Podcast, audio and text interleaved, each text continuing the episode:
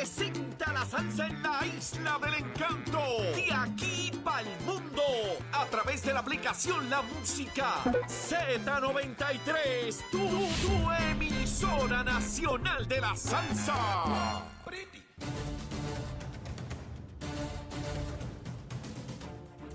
Y comenzamos nuestra segunda hora aquí en Nación Z Nacional, mi amigo, a través de Z93, la emisora nacional de la salsa, la aplicación La Música en nuestra página de Facebook de Nación Z. Y antes de continuar con Cristian Sobrino quemando el cañaveral, vamos a los titulares con Emanuel Pacheco. Buenos días Puerto Rico, soy Emanuel Pacheco Rivera informando para Nación Z Nacional en los titulares. A pesar de que la población correccional en Puerto Rico ha experimentado una merma, todavía este sector representa al país un costo adicional de 366.6 millones de dólares, lo que supone un 83% del presupuesto total de la agencia, reveló la secretaria del Departamento de Corrección y Rehabilitación, Ana Escobar.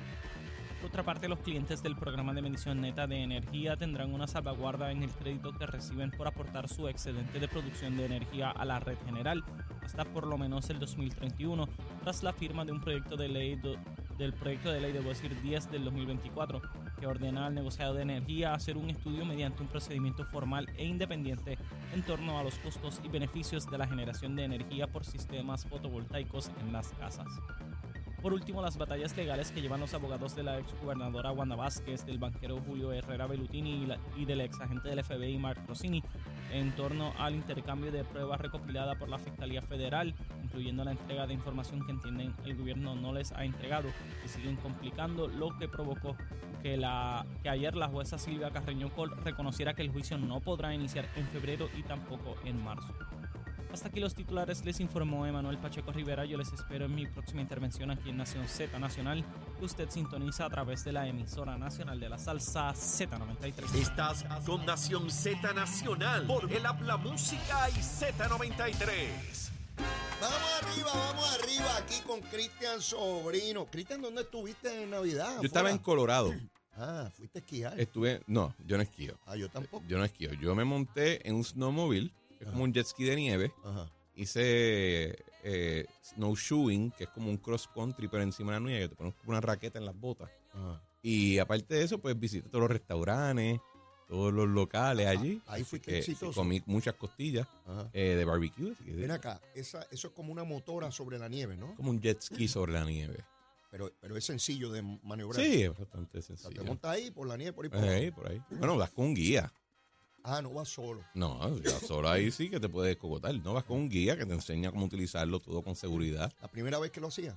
La primera vez que lo hacía. Esquiar no lo hago porque ya tengo casi 40 y no creo que me recupere igual de una buena mata como yo. Yo probablemente me daría porque yo no he esquiado un día en mi vida. A los veintipico de años fui a esquiar, me llevaron a la montañita donde estaban los niñitos, los chiquititos y de, verla era una montaña chiquita hasta que me pusieron me puse los esquíes y yo pensaba que era el Everest que yo tenía que, bajar de allí.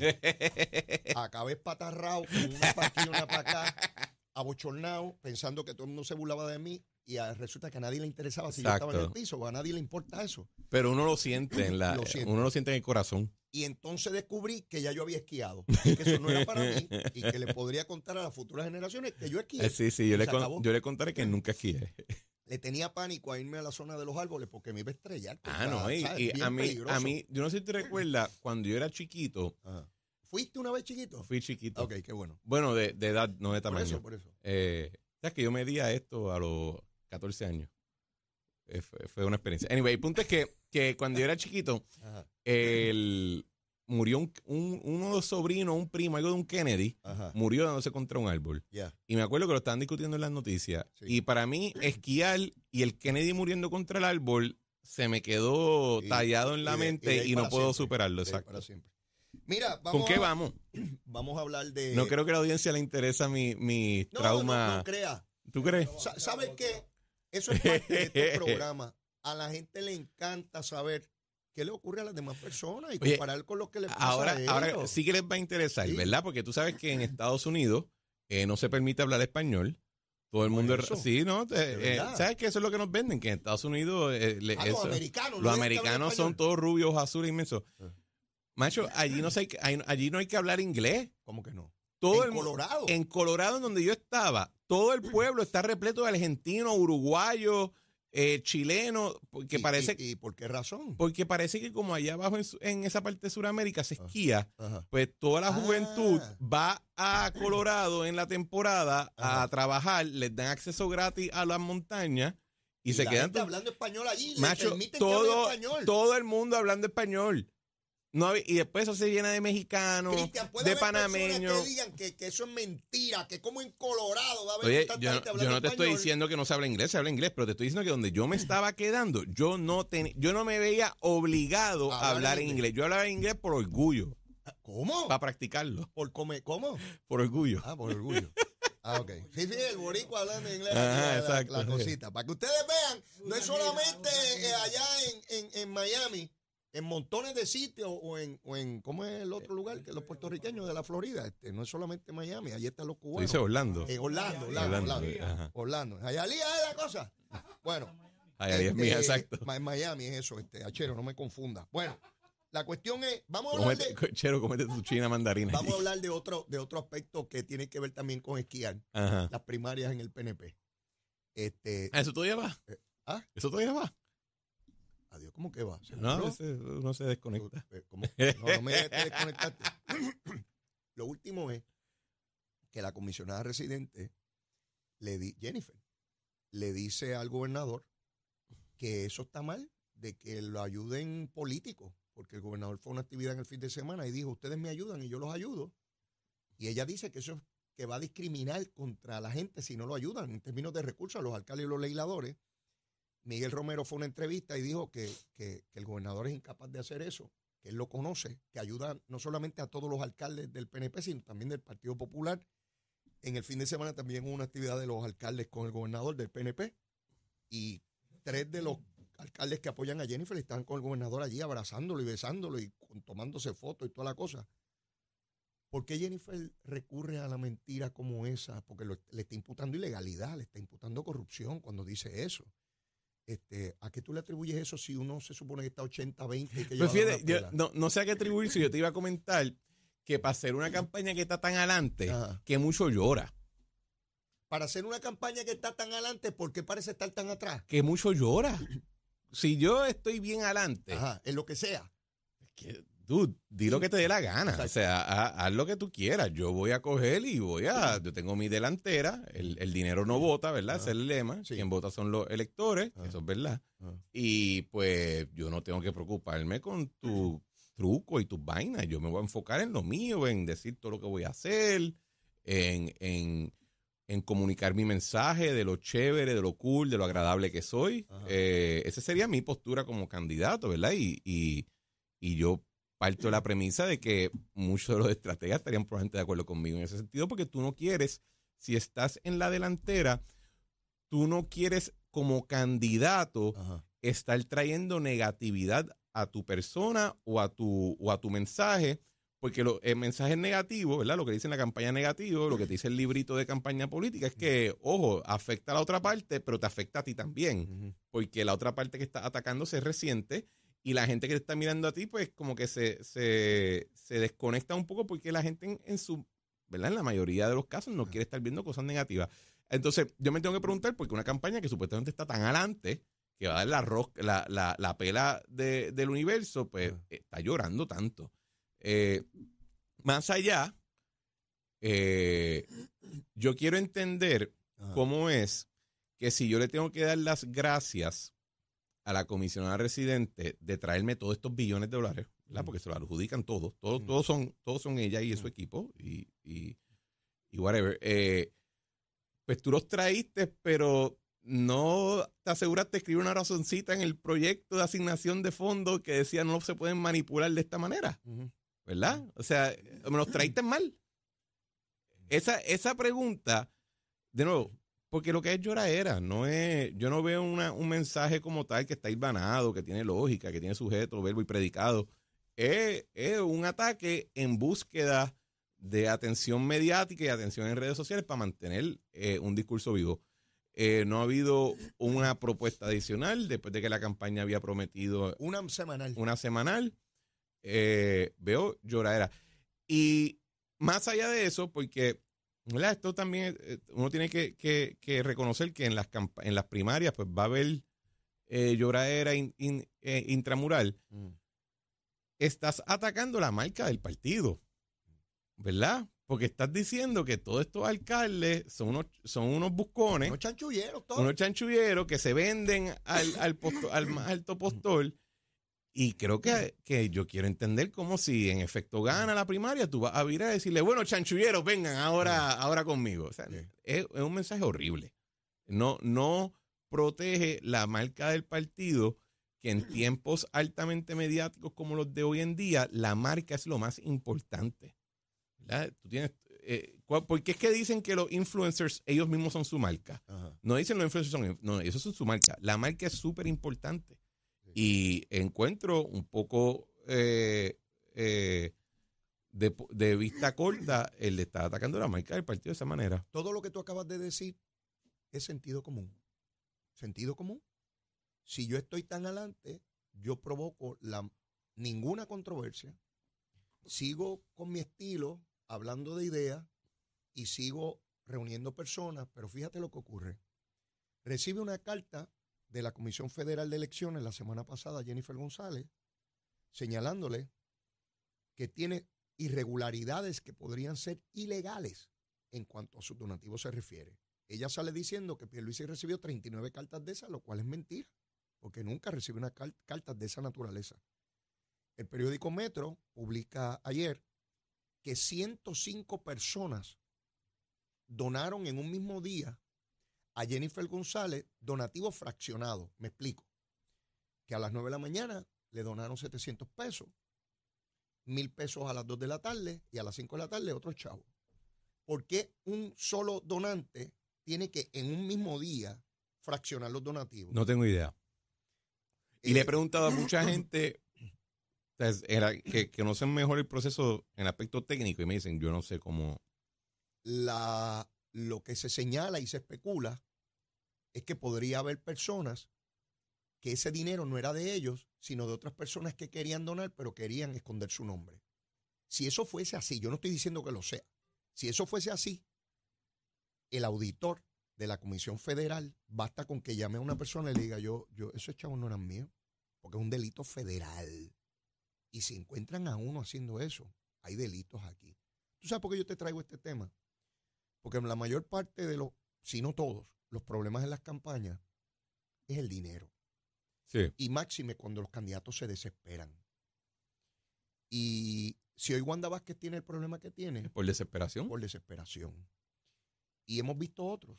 Y yo he narrado aquí. Alegadamente. alegadamente, ¿verdad? Sí, sí, eso es importante, alegadamente. Eso hay que probarlo. Lo cierto es que yo recuerdo, y es la tercera vez que lo digo porque es importante recabarlo, particularmente con los candidatos nuevos de todos los partidos cristianos. En medio de mi campaña en la alcaldía de San Juan, vino una persona a decirme que yo estaba haciendo las cosas como no era. Y cuando yo le pregunté a qué se refería. Pero sí, tú me has hecho este cuento mil veces que te dijeron. Tú me has dicho, eh, siempre que tú y almorzamos ah. y tocamos el tema, tú me dices, recuerda, yo estaba corriendo para alcalde, alguien me dijo, fulano, así no es que se hacen las cosas, necesitas más dinero y estás corto. Si tú le garantizas a ciertas personas los contratos, te va a llegar el dinero y todo va a estar muy bonito. Y tú dices, ah, pues no voy a ser alcalde de San Juan porque yo no voy a ganar de esa manera. Así fue, así fue. Así fue esa Yo le digo, yo lo resumo ese yo estaba, yo estaba en un restaurante cuando esa persona se acercó a mí y me dijo eso. Yo lo resumo en que tú puedes perder una elección, no puedes perder tu alma. Mi hermano.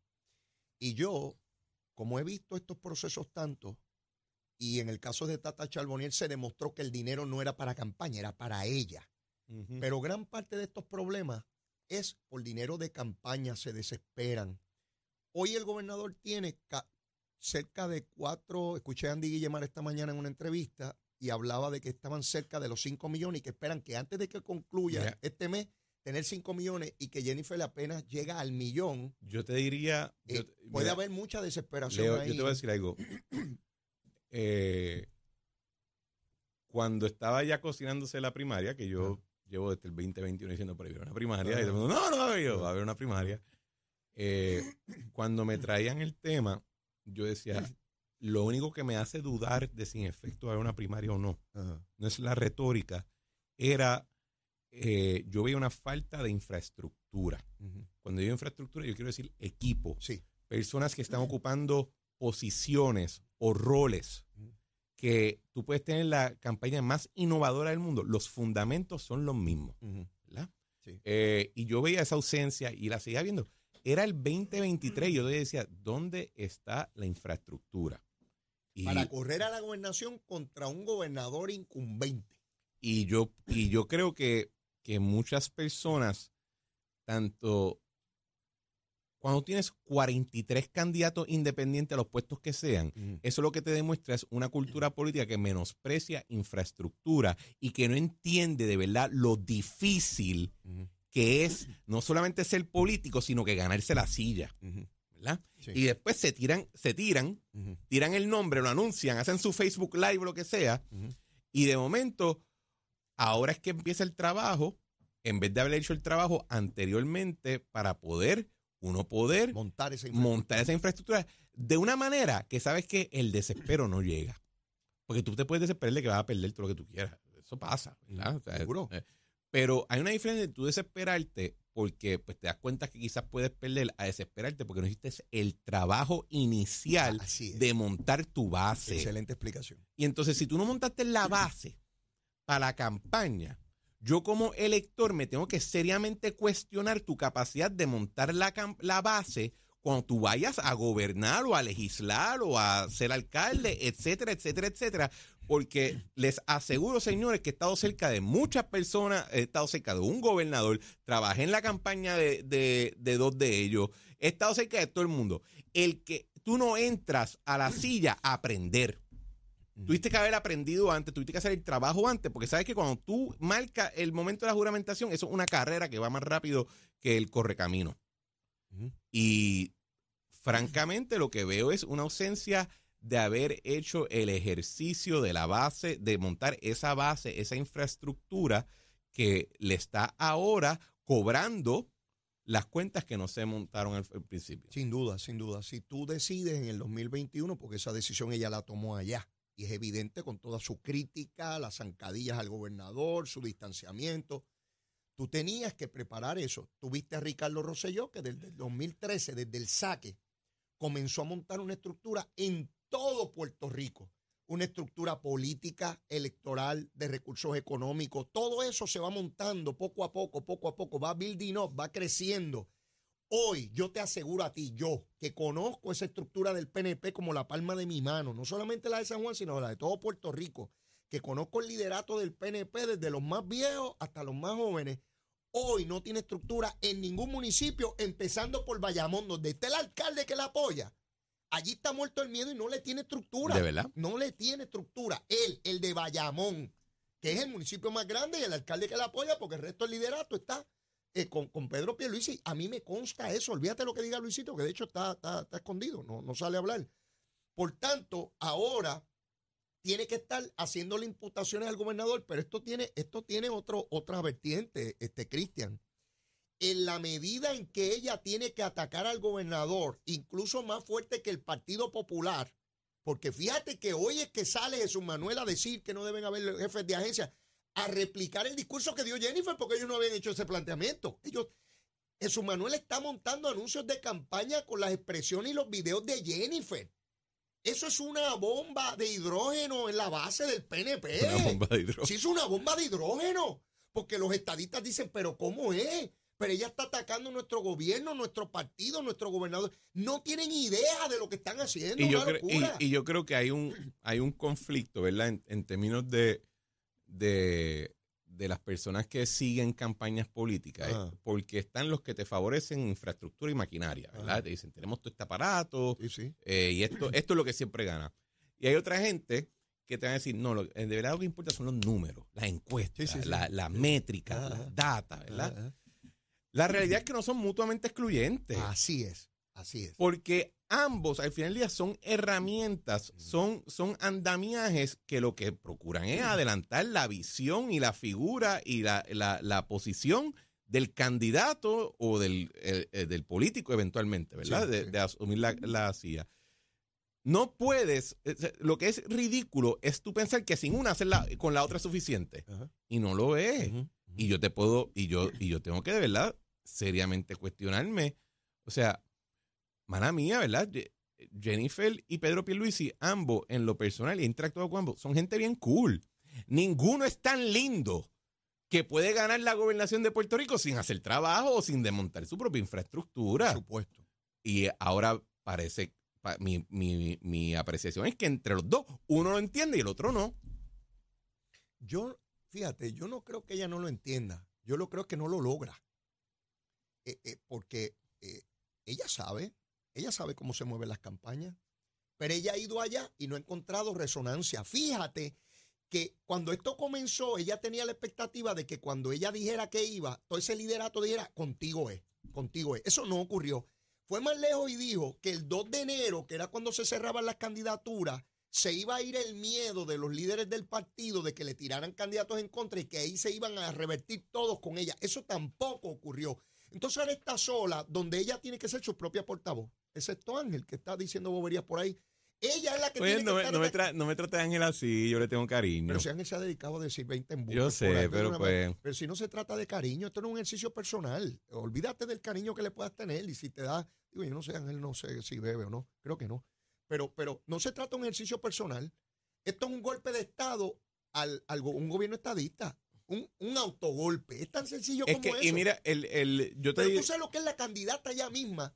Tener que estar insultando y, y lanzando pero, acusaciones Pero mira, mira, mira el, este escenario, no lo he visto discutido, así que me gustaría presentar. Tenemos tiempo todavía, ¿verdad? Sí, dale, dale. Mira, a mí lo que me, me, gustó de esta época navideña. ¿Qué te gustó? no me gustó que no vine acá, pero lo que me gustó es que fui a mucha fiesta familiar, interactué con mucho familiar y con mucha persona que no es ¿verdad? No es un político junkie como tú y como yo. es una persona que está metida en esto. Así que uno tiene que no, poder. No, son enfermos como tú y como yo. Correcto. Y, y pues para mí eso es como un ejercicio de, tocar la realidad, de tocar la grama. Y, y el lo que me empezó, y después sí podía hablar con personas que sí lo eran. Okay. Iba a diferentes fiestas, etc. Algo que me preocupó. ¿Qué? Antes, cuando esto era el, el, bipartidismo popular PNP, tú podías tener una primaria y en realidad, al final del día, en que se te quedan alguna que otra persona resentida, en términos generales, lo, los que no estaban detubando en la primaria no tenían a dónde más irse. ¿Verdad? Porque el PNP no iba a votar por el PIB. El PNP no iba a votar por el Partido Popular. Ahora tienen. Ahora tienen. Y lo empecé a escuchar. Y yo escuché personas que son bien de Jennifer. Decía, ah, si no gana Jennifer, pues me voy con dignidad. Y escuchaba gente de Pedro. Si no gana Pedro, me voy con dignidad. Escuché uno que otro que decía, si no gana Jennifer, me voy con victoria. Y yo, pero ahí tú estás fumando crack, tú sabes. Eh, hasta ahí, hasta ahí. Pero, pero, y ahí es y por eso es que ahorita enfaticé tanto el asunto de, de proteger la marca. Porque, como dijo ahorita, tú puedes perder una elección, no puedes perder tu alma. Tú puedes perder una elección o una primaria, ¿verdad? Y, no te tienes que llevar el partido entero enredado. y yo encuentro en, la, en, cualquier primaria. en la parte en la parte de la campaña de la Comisión Reciente veo ese riesgo bien eh, nutrido en el sentido de que estás atacando a todos tus correligionarios. Ese es el riesgo en toda primaria. Y yo lo he vivido a través de muchísimos años. Y cuando no habían esas opciones, se quedaban en su casa y no votaban. El problema con eso de que no lleguen a votar es que no solamente afectan al candidato que salió victorioso y que ellos están molestos. Afectan toda la papeleta para abajo. Porque no llegó el voto para el alcalde, no llegó el voto para el legislador. Por eso es que es tan innecesaria esta primaria. Porque no tiene sentido. Tú tienes un gobernador que no está acusado como Acevedo Vilá, que no es un depravado este, de, de alguna naturaleza. Tú tienes un gobernador que tiene el índice de desempleo más bajo en la historia de Puerto Rico el nivel de crecimiento económico más amplio que ha habido. Es el gobernador que tiene la cantidad de obras de infraestructura corriendo, inaugurándose toda la semana. Te, voy a dar un, dato curioso. Eh, yo estaba haciendo un, análisis para un programa que voy a grabar. Tú sabes que el, desempleo ahora está en el nivel, está en, está en un nivel tan bajo que no ha habido un desempleo tan bajito desde los antes de los 1940. Mira para allá, mira para allá no es, no es el desempleo más bajo en 20. No, no, papá. En un siglo no ha habido desempleo tan bajito como Y luego de la pausa te voy a decir lo que dice Agustín Rojo, presidente de la Asociación eh, eh, de Constructores de Puerto Rico, sobre la economía y lo amplio a través de todo Puerto Rico sobre la construcción. Todos los indicadores que cojamos, turismo, lo que el que sea, está exponencialmente al frente. ¿Cuál es la justificación de la primaria? Pues después de la pausa y después que me digas el menú, tu primer menú del año 2024, entonces seguimos con este análisis. ¿Dónde? Aquí, en Z93. Llévatela aquí. Buenos días Puerto Rico, soy Emanuel Pacheco Rivera con el informe sobre el tránsito. A esta hora de la mañana ya ha comenzado a reducir el tapón en algunas de las carreteras del área metropolitana, sin embargo, aún se mantiene ataponada la autopista José de Diego desde el área de Bucarán hasta la salida hacia el Expreso Las Américas en Atorrey, así como la carretera número 2 en el cruce de la Virgencita y en Candelaria en Toa Baja y más adelante entre Santa Rosa y Caparra. También la 165 entre Cataño y Guaynabo en la intersección con la PR22, así como la PR5, 167 y 199 en Bayamón y la 176, 177 y 199 en Cupey. Por otra parte, la autopista Luisa Ferré entre Montiedra y la zona del Centro Médico en Río Piedras y más al sur en Caguas y la 30, desde la colindancia de Juncos y Gurabo hasta la intersección con la 52 y la número 1. Hasta aquí el tránsito, ahora pasamos al informe del tiempo. Para hoy miércoles 17 de enero, el Servicio Nacional de Meteorología pronostica para esta mañana aguaceros dispersos para la región este, mientras que para el resto de la isla el día estará parcialmente nublado, húmedo, caluroso y ventoso durante todo el día. Los vientos se mantienen generalmente del este-sureste de 10 a 15 millas por hora, con algunas ráfagas de hasta 30 millas por hora, y las temperaturas máximas estarán en los medios a altos 80 grados para todo Puerto Rico. Hasta aquí el tiempo les informó Emanuel Pacheco Rivera. Yo les espero en mi próxima intervención aquí en Nación Z Nacional, que usted sintoniza a través de la emisora nacional de la salsa Z93.